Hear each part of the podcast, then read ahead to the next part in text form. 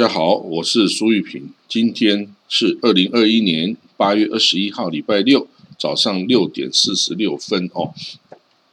我们来看到啊，普丁啊，普丁昨天呢遇见了呃这会见了德国首相梅克尔哦，Angela Merkel，他在克里姆林宫啊，这个跟这个梅克尔见面哦，然后他们谈了好几个小时的议题哦。然后是闭门的会议哦。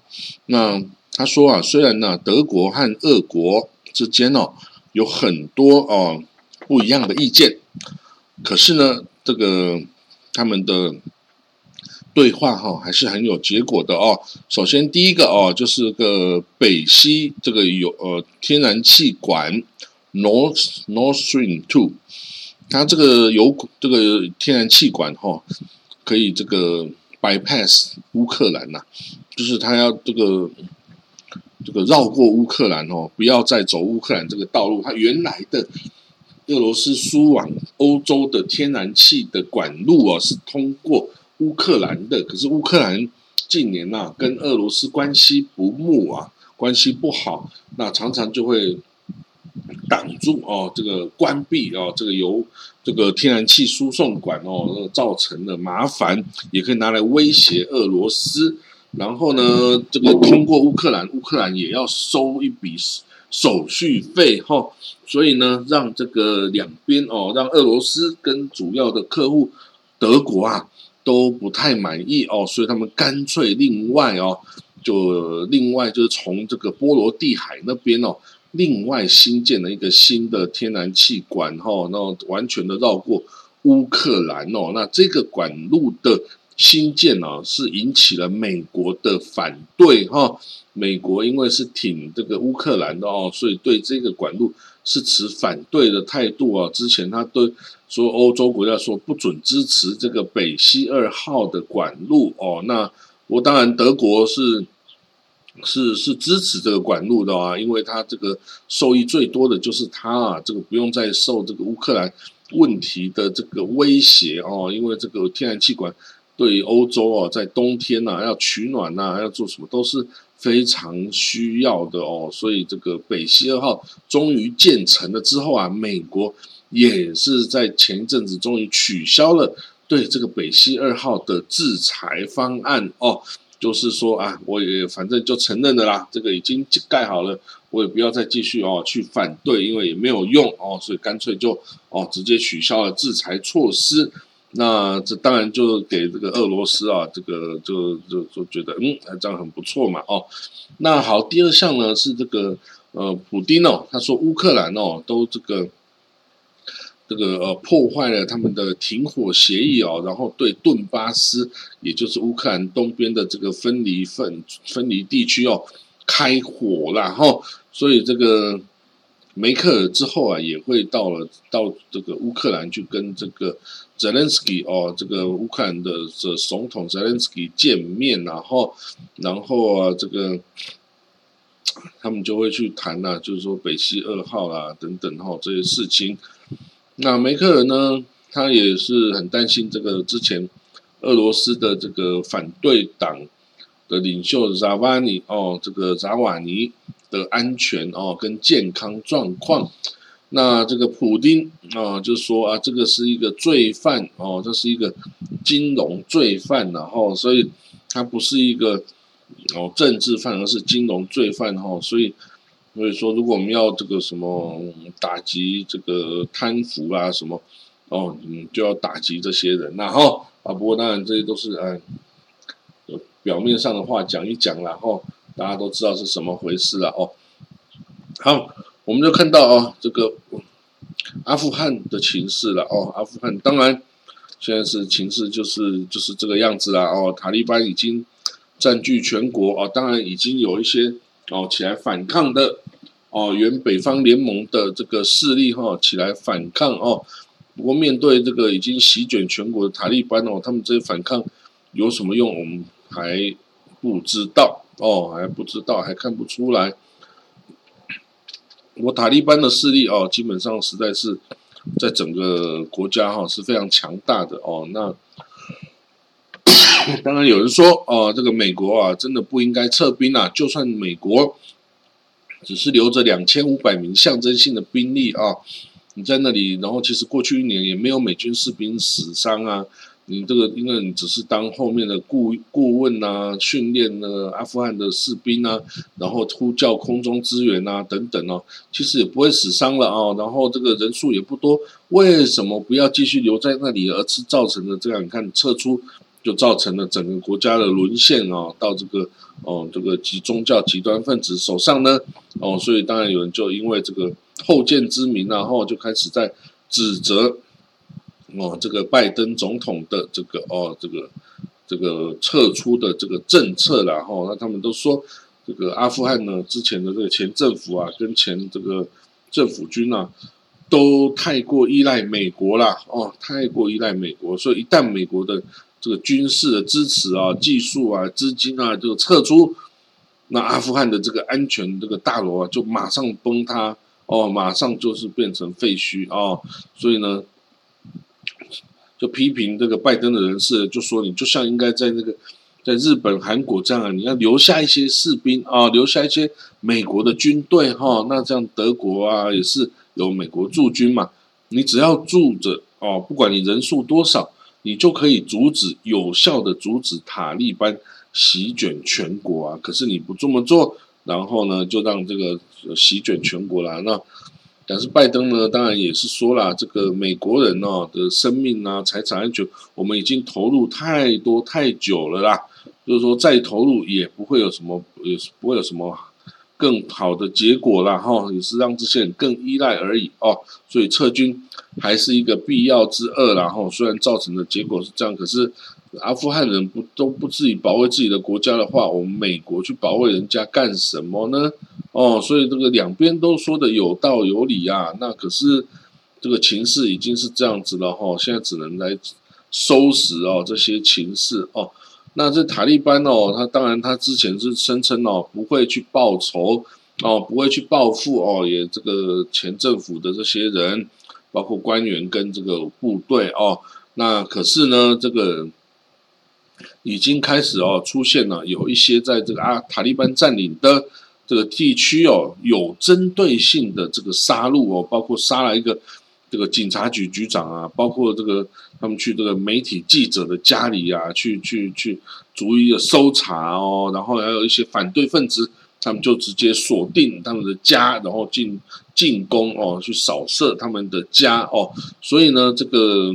如果这样的事件哈在越来越多的话哈，那这个呃恐怕阿富汗人会更加的害怕而做出过激的举动哈。那这个这个礼拜五啊，大家知道礼拜五是这个穆斯林的祈祷日啊，用来祝马主麻日哦。那塔利班哦，这个呼吁哈，这个这个清真寺的阿訇啊，他使用这个这在布道的时候要这个呼吁团结哦，大家要团结。哦，然后呼吁这个阿富汗人不要逃离哦，阿富汗哦，要留下来继续生活啊！你不可以逃离啊！你逃离了，我要奴我要奴役谁啊？啊，是不是？我要统治谁？我要奴役谁啊？所以他不能让阿富汗人都跑出去啊！啊，要留足够的人下来啊，不然他要统治谁？哦，所以呢，这个当然就很害怕，大家都很害怕这个塔利班，你真的不知道他们会干什么哦？他对这些。之前与这个外国人合作哦的的阿富汗人呢，这个也是哦进行了迫害啊，大家都非常的害怕啊，你不走，你这个生命安全完全是啊没有保障的啊，完全是没有保障。那你这样子到底要怎么办呢？哈，所以这个大家宁可哦早点规划，赶快逃离哦。到机场还是到什么地方？哦，你也不要就是在这里等死啊！因为等塔利班来家里找上你的时候啊，啊，到时候啊，没有人可以救你啊！哦，所以呢，你就算你自己有枪，哦，你家里有枪有炮，哦，你还能够打上多少的仗呢？哦，你抵抗不了这个全面全面占领全国的塔利班部队啊！哦，所以呢，这个。西方国家哦，真的很担心哦。之前曾经与他们这个在他们大使馆里面工作的阿富汗人呐，或者是在国际组织里面合作的伙伴啊，阿富汗人呐等等哦，他们的生命安全哦都受到很强大的威胁哦。那这些哦，他们也都想要这些西方国家哦，也都想要尽快的把他把这些人哦撤离啊。这可能是几千几万人的这种规模哦。然后呢，这个他们就是哦想要每就努力的撤哦。到目前为止啊，西方国家撤出的阿富汗人哦。已经有一万八千人之多哈，一万八千，哦，好像看起来好像很多，但其实啊，相比起这个哦三千八百万的三千多万这个阿富汗的人口来说啊，这个是九牛一毛了哈。那因为陆路都不通了哈，所以他们只能经过空中的这个方式去运输哦，那当然速度就就很慢哦，没办法快哦，那这个。这个乌兹别克啊，说有这个阿富汗啊，很多军机哦是飞到了乌兹别克来啊，这个求取庇护。然后他说，总共啊，这个降落在乌兹别克有四十六架哦，这个美国制的这种飞机哈，或者是直升机哈，是从这个阿富汗飞到飞到这个乌兹别克来这个投降啦哦，来这个换取寻求。庇护哈，那这些这些这些空军人员啊，阿富汗空军人员之前是这个塔利班首要狙击的对象哦，首要这个要杀害的对象，因为这个他们可以对塔利班造成威胁哈，所以这个要要把他们消灭。可是现在呢，当然他已经打赢了战争哦，现在塔利班就说哦，呼吁这些空军哦，赶快这个。回国啊，服务了哈，因为这个塔利班根本就没有空军人员啊，根本就没有，呃，不止飞行员没有，地勤也没有啊，专业人员一概没有啊，哦，所以他就希望哦，这些人哦可以这个反国服务哦。不过那个到底这些人敢不敢反国啊？哦，因为之前被他这个锁定目标来就是攻击你们这些空军人员，所以这个是是有仇恨的啊，是。是大家是仇人的啊！你现在要我回来哦，为你服务啊？那我真的回去，我我到底这个小命是可不可以保住啊？哦，这个都很难保证啊！哦，所以这个阿富汗的情势哈，我们还是哦继续观察哈。那我会写一些这个哦这个哦文章哈，到时候分享上来哈。我对这个地方的观察，其实在远远在这个美军的动作撤军之前呢。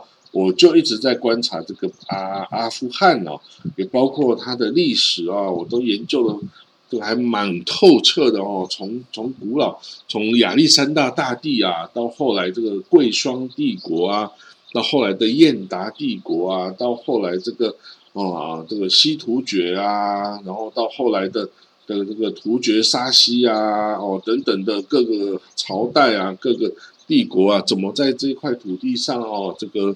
轮流这个占领啊，轮流的统治啊，等等哦。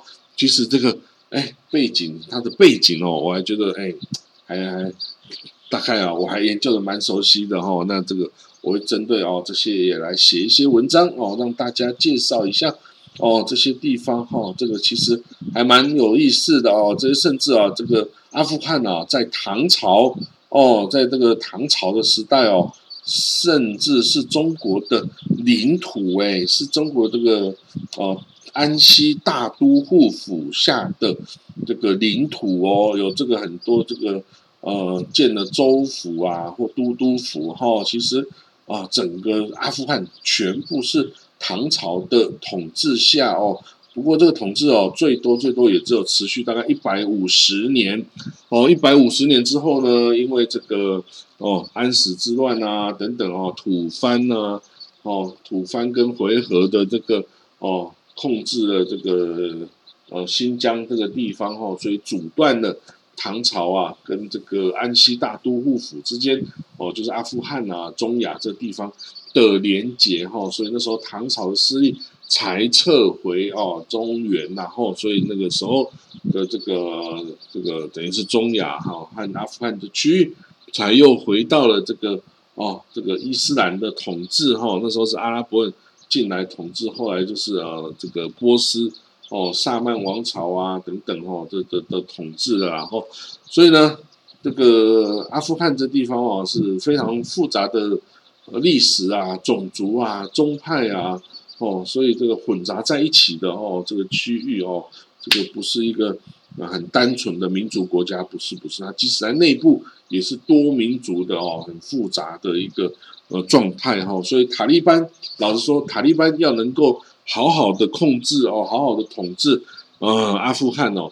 也是几乎是 mission impossible 哦，当然他可以用武力压服，用恐怖主义压服这个这个反对派哦，但是不可能压服很久啊，因为阿富汗里面每个部族每个啊都有自己的利益啊，每个每个部族每个种族每个教派都有自己的利益啊，这个塔利班不可能能够啊满足所有人的利益哈，那我觉得哦。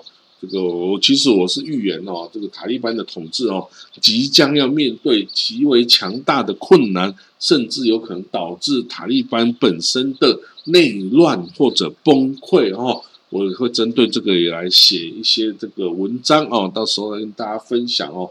这是我预测的在他最强大的时候啊，最巅峰的统治的时代哈，就可以来看得出啊，他即将衰败的。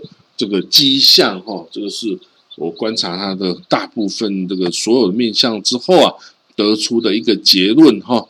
那好，我们可以看到下啊，另外新闻就下礼拜啊，这个以色列总理纳塔利本内就要去白宫跟美国拜登总统见面哦。那他们当然会谈各个议题啦。美国会说，哎，这个中国的威胁啊，然后美国会说，哦，这个中东哦这种事情。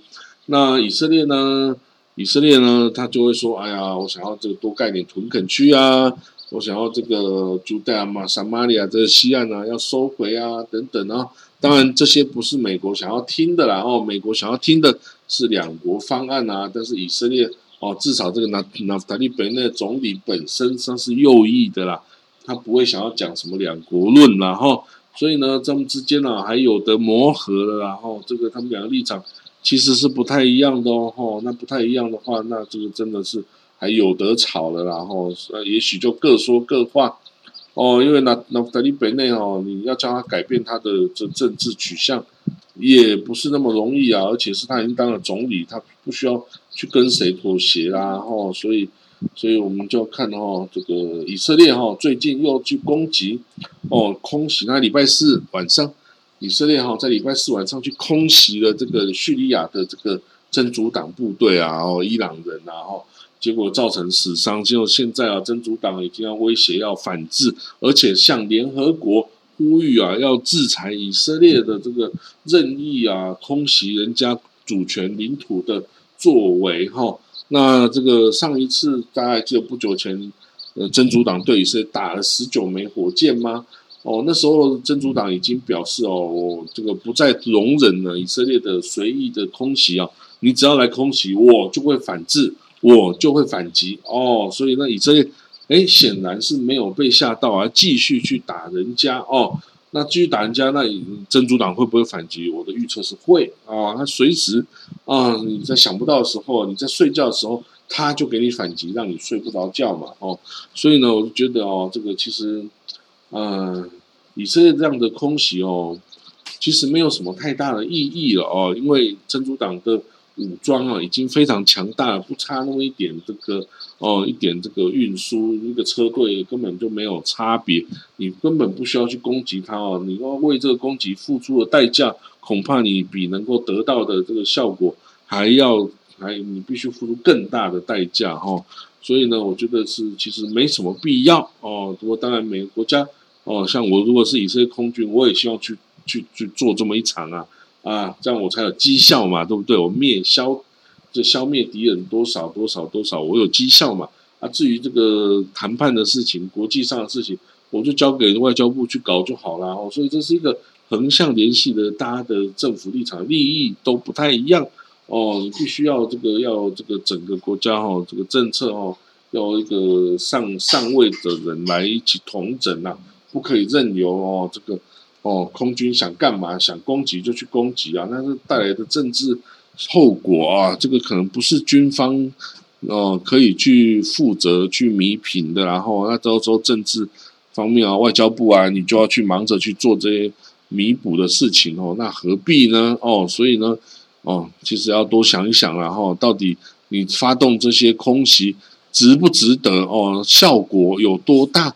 如果效果没有很大，你就不需要去做这些事情哦。那真主党哦，他他说我要反击，我要反击。然后呢，这个真主党也说哦，我要从这个伊朗那边弄一个游轮哦，弄一艘游轮载满这个哦，黎巴嫩急需的各种燃料，然后燃料短缺哦，要这种燃料到黎巴嫩来。诶，他这样公开的声明哦，就等着说，诶，那看你以色列还敢不敢这样公然的来攻击我的这艘船哦？我这艘船载满了燃油，是要让黎巴嫩这个燃油短缺的的情况要改变啊！你如果来攻击，你就是跟全部的黎巴嫩人民为敌哦，以以黎巴嫩为敌，那你要不要攻击呢？那你就走着瞧哦。所以呢，哈，这个看起来哦，以色列会不会攻击？我觉得其可能性是非常大的。以色列要攻击，就不会去问谁可不可以然后他只要觉得这个利益呃这个够阻止你的这个恐怖主义的活动啊，我就干了啊。哦，所以呢，这个你公开说要这个船要到黎巴嫩哦，也许还给以色列方便哦，知道你哪一天哪一个什么要经过哪里，那我就直接把它集成了嘛。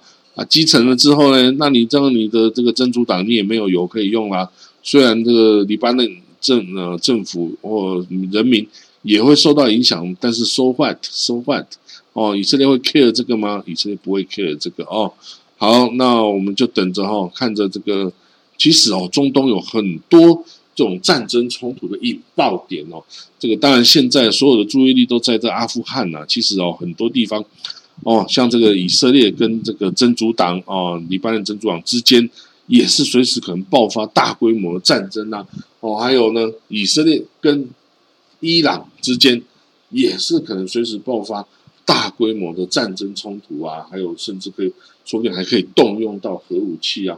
还有呢，还有什么哪里有冲突？哎，以这个土耳其哦，土耳其跟希腊之间哦，为了这个呃塞浦路斯。也是可能在在在在空军海军都可能在开开打呀，还有哪里呢？亚美尼亚跟亚塞拜然之前打一仗，亚美尼亚战败，诶，你觉得亚美尼亚不会想要找回场子吗？当然想要找回场子啊！哦，所以呢，这个其实啊，整个区域啊，这个还有也门嘞，不要忘记也门，也门这个跟沙利的打的战争也还没有结束啊！哦，随时可能升高啊！只要伊朗再多资助一点。军火弹药下去，胡塞政权就又冲起来了哦。所以呢，还有还有哪里哦？还有伊拉克啊，伊拉克啊啊，这个有很多这个伊朗的这个武装的民兵组织啊啊，他们也想要打美国哎，他们去打这个美国在伊拉克的武的空军基地啊哦，那这样不会引爆战争吗？也会啊啊，还有这个叙利亚内部哦，也是还四分五裂啊，这个不同的势力也是可能因为交战。而打再再打起来啊！哦，所以这整个中东啊，就是一个火药库哦，到处都可能因为不同角落的哦火药啊，然后就爆发大规模的战争啊！所以这个阿富汗哎，只是一个呃很惊奇的一个哦一个一个发展，然后，但是它其实不是最大的战争冲突点哦，因为你看到它其实兵不血刃这样子的就。